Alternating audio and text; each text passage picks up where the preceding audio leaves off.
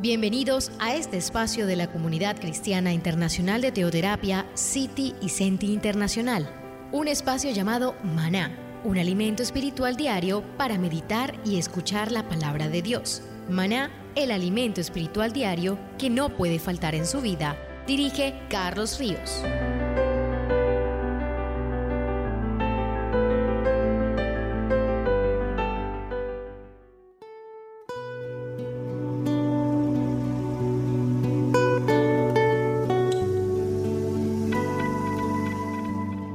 Muy, pero muy buenos días, queridos oyentes. Bienvenidos a este tiempo devocional donde nos levantamos a buscar a Dios, su presencia y su palabra en la vida de cada uno de nosotros.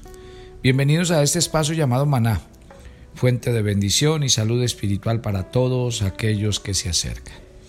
Estudiamos la vida de Moisés, estamos en el capítulo 3. Voy a leer desde el versículo 11, porque cuando Dios llama a Moisés, Moisés respondió a Dios, ¿quién soy yo para que vaya Faraón y saque de Egipto a los hijos de Israel? Y él respondió, ve, porque yo estaré contigo. Y esto te será por señal que yo te he enviado. Cuando hayas sacado de tierra al pueblo, servirás a Dios sobre este monte. Dijo Moisés a Dios, He aquí yo llego a los hijos de Israel y les digo, el Dios de vuestros padres me ha enviado a vosotros. Y si ellos me preguntan, ¿cuál es su nombre? ¿Qué les responderé? Y respondió Dios a Moisés, Yo soy el que soy. Y dijo, así diréis a, los hijos de Israel, Yo soy, me envió a vosotros. Además dijo Dios a Moisés, Así diréis a los hijos de Israel, Jehová el Dios de vuestros padres, el Dios de Abraham, el Dios de Isaac y el Dios de Jacob, me ha enviado a vosotros. Este es mi nombre para siempre, y con él se me recordará por todos los siglos. Ve y reúne a los ancianos de Israel, y dile el Señor Jehová, Dios de vuestros padres, el Dios de Abraham, de Isaac y de Jacob, se me apareció. Y aquí quisiera eh, tocar algo muy interesante esta mañana con todos ustedes. Y es las excusas de Moisés. Vamos a analizarla una por una. Vamos a mirar cómo, eh, en primer lugar, en los versículos 1 y 2, perdón, 11 y 12, dice que él se sintió incapaz y poco calificado. Luego en los versículos 13 al 22, él, él sintió que las personas desconocerían a Dios y tendrían dudas acerca del poder de Dios para sacarlos de esa tierra. El tercer argumento está en el capítulo 4 del 1 al 9. Él sintió que las personas no le iban a creer. El siguiente argumento, él sintió que no era elocuente, que no era un buen hombre dotado de sabiduría y lo dice los versículos 10 y 12 del capítulo 4. Y el quinto argumento es que él no quería ir, se opuso y pidió a Dios que enviara a otra persona, lo dice los versos 13 al 17. Analicemos uno por uno porque creo que vale la pena que nosotros miremos las posibles objeciones con las que nosotros muchas veces impedimos que la obra de Dios sea manifiesta en nosotros. Empecemos entonces por la primera. La excusa de Moisés en los versículos 11 y 12 es, ¿quién soy yo para ir? Dios le decía a Moisés que él debía presentarse ante el faraón y que él iba a ir a liberar a, a Israel de Egipto de la esclavitud. Obviamente, Moisés a través de esa expresión diciendo quién soy yo para ir, él está expresando su humildad y su temor a Dios. Él era un pastor de ovejas como cualquier otro. Era un hombre común y había trabajado como pastor en Madián por 40 años, en una tierra desértica, alejada de, de todo absolutamente. Imagínense, ¿quién era él? Pues él era un simple hombre, un simple pastor, para presentarse ante el rey de Egipto a hacerle exigencias. ¿Quién era él para ir donde sus coterráneos, los de Israel, y proclamar que Dios iba a liberarlos a ellos a través de él? Y que los iba a sacar de la tierra de Egipto donde llevaban tantos años y los iba a llevar a la tierra prometida. Todas estas razones hacen que Moisés se sienta incapaz, poco calificado, inepto. ¿Quién soy yo para ir? Ahora, note la respuesta de Dios. Dios es contundente en el versículo 12 y la respuesta de Dios a este argumento está cargada de promesas. Hubo una promesa primero de la presencia de Dios, porque Dios le dice a Moisés, yo estaré contigo. La presencia misma de Dios estaría con, Moisés y eso significa que el propio Dios, Dios lo iba a acompañar, que Dios le daría la fuerza interior, la habilidad, que Dios avivaría la confianza, la seguridad y la fe en las tareas que él iba a cumplir, que Dios le iba a servir de guía. ¿Por qué es importante para nosotros oír esto? No presente tantas excusas ante Dios, porque la verdad es que nuestras excusas se quedan cortas ante las promesas del Señor. Dios está hablando una y otra vez en las escrituras y nos está dando promesas de su presencia. Yo quiero recordarle algunas. Por favor, si usted tiene la buena costumbre de tomar nota, a mí me gustaría mucho que usted escribiera estas promesas, sobre todo cuando usted tiene excusas o no se siente la persona indicada. Mire lo que dice Génesis 28:15. He aquí yo estoy contigo, te guardaré por donde quiera que fueres, volveré a traerte a esta tierra, porque no te dejaré hasta que no haya hecho lo que te he dicho. Esto lo prometió Dios. Y Dios lo iba a cumplir hasta el final. Miren, Josué capítulo 1, versículo 5. ¿Qué le dijo Dios a Moisés? A Josué, perdón. Nadie te podrá hacer frente en todos los días de tu vida. Como estuve con Moisés, estaré contigo. No te dejaré ni te desampararé. Josué capítulo 3, versículo 7. Entonces el Señor le dijo a Josué, desde este día comenzaré a engrandecerte delante de los ojos de todo Israel, para que entiendan que como estuve con Moisés, estaré contigo. Y Deuteronomio capítulo 31, verso 23 dice, así ha dicho Jehová de los ejércitos, Dios de Israel. Aún dirán esta palabra en la tierra de Judá y en sus ciudades. Cuando yo haga volver a los cautivos, Jehová te bendiga, oh morada de justicia, oh monte santo. Todas las promesas de Dios en la Biblia son personales. Usted imagínese recibir esta voz de Dios, que usted tome estos versículos que estamos leyendo y que sean una realidad para su vida. Dios le dijo a Jeremías en el capítulo 1, verso 8, no temas, no temas delante de ellos porque yo estoy contigo para librarte, dice el Señor. Dios le prometió a Israel en Ageo 1.13, entonces Ageo, enviado de Jehová, habló por mandato de Jehová al pueblo diciendo, yo estoy con vosotros, dice Jehová.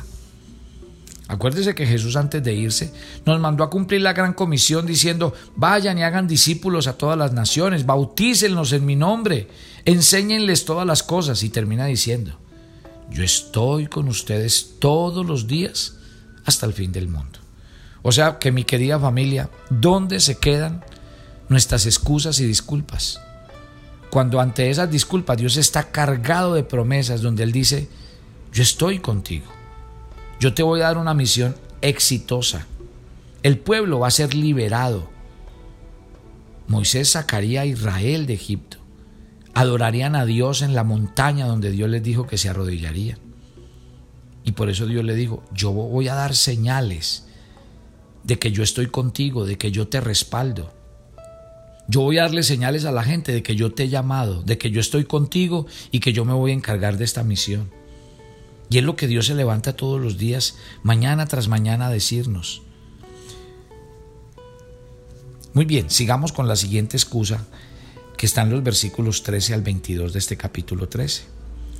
La segunda excusa, Moisés sintió que las personas iban a desconocer a Dios.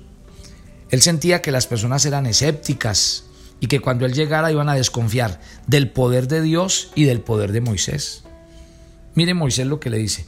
Cuando Moisés declaró ante el pueblo que Dios lo había enviado a librarlos, él sabía que las personas le iban a hacer ciertas preguntas y él se las hizo a Dios. Cuando, ellos, cuando yo vaya delante de ellos, ¿qué me van a decir? ¿Qué, ¿Qué Dios te ha enviado? ¿Y cuál es la realidad del poder que tú tienes para salvarnos y liberarnos? ¿Cuál es el nombre de ese Dios? Ya Moisés sabía. Pero otra vez, viene Dios a decirnos, ante esta excusa de creer que, eh, de dudar del Dios que tienen, podríamos decir que, en primer lugar, obviamente ellos tenían sus dudas de por qué dudar de Dios. Ellos tenían toda la realidad. ¿Por qué? 430 años esclavos. Ellos le habían dado la espalda a Dios y estaban practicando las falsas religiones del mundo. ¿Sí? Entonces obviamente su corazón estaba alejado y cuando Moisés se aparecía a hablarle en nombre de Dios, un pueblo alejado de Dios no va a creer. Entonces un pueblo escéptico, esclavizado y torturado por casi más de 400 años, obviamente en la mente de cada uno de ellos no había la mínima esperanza de que un Dios viniera a librarlos. Y Moisés era conocedor de esos hechos. Él sabía que no había ninguna posibilidad de que el pueblo lo aceptara, y menos a un hombre como él. ¿De qué Dios hablas? ¿Cuál es su nombre?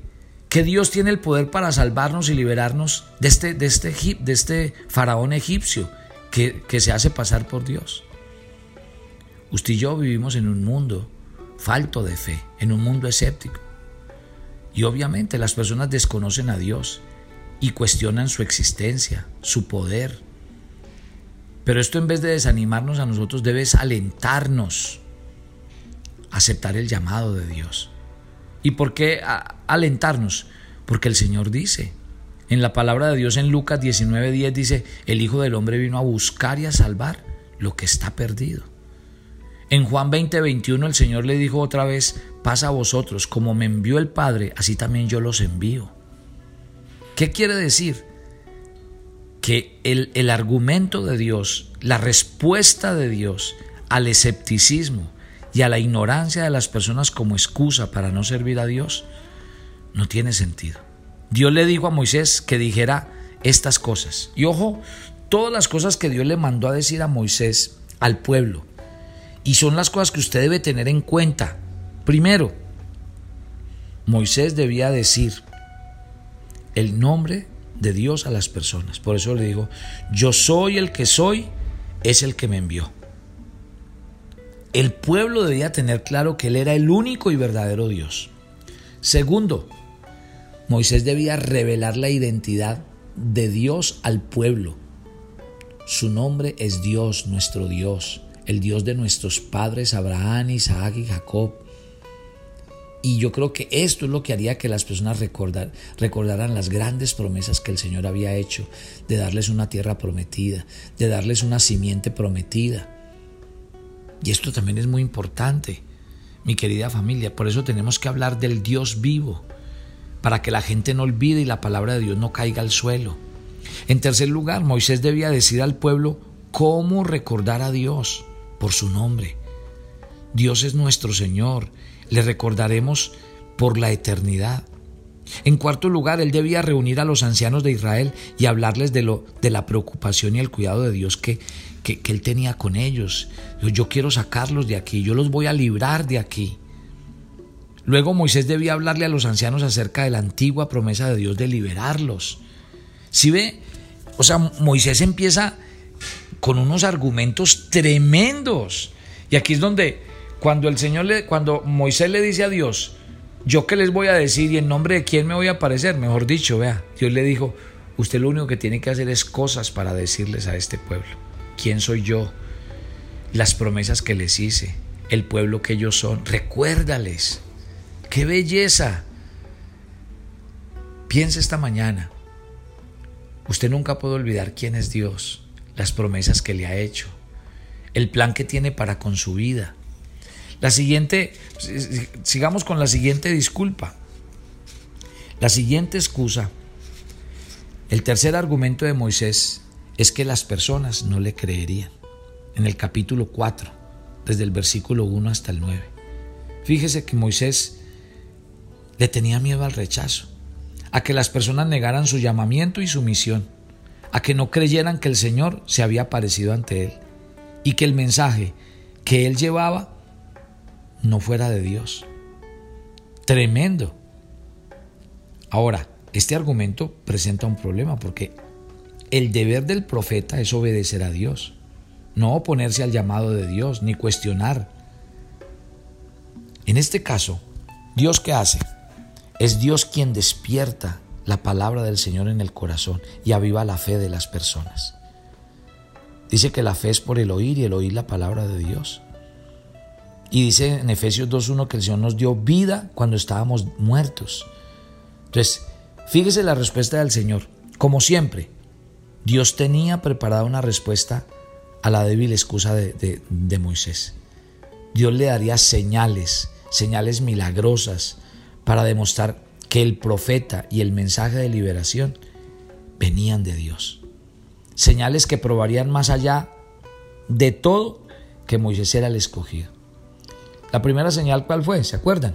El bastón que se convertiría en una serpiente cuando fuera lanzada al piso y se volvería a convertir en vara cuando se levantara. ¿Sí? Eso, Dios empezó a hacer señales, señales. Increíble.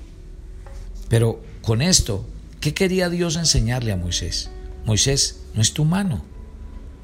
La segunda señal, la mano de Moisés se llenó de lepra cuando se la introdujo en su seno, la sacó y fue restablecido como lo hizo nuevamente.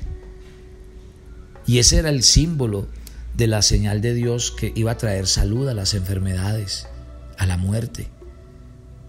Y Dios le dijo a, Moisés, yo te voy a usar para eso con el pueblo. ¿Por qué? Porque el Señor es un Dios que sana. Entonces, en, en la primera, ¿qué hace el Señor? Las señales es para mostrar el poder de Dios sobre Faraón y sacarlos de la esclavitud a la tierra prometida. La, segunda, que les va a restablecer la salud. La tercera señal, Moisés tomaría agua del río Nilo, la derramaría en la tierra, y cuando el agua tocare la tierra, Dios la convertiría en sangre. Acuérdese que yo se los expliqué que el Nilo era la vida de Egipto, y al proveerle el agua necesaria para beber y para la agricultura, obviamente representaba todo para la tierra de Egipto.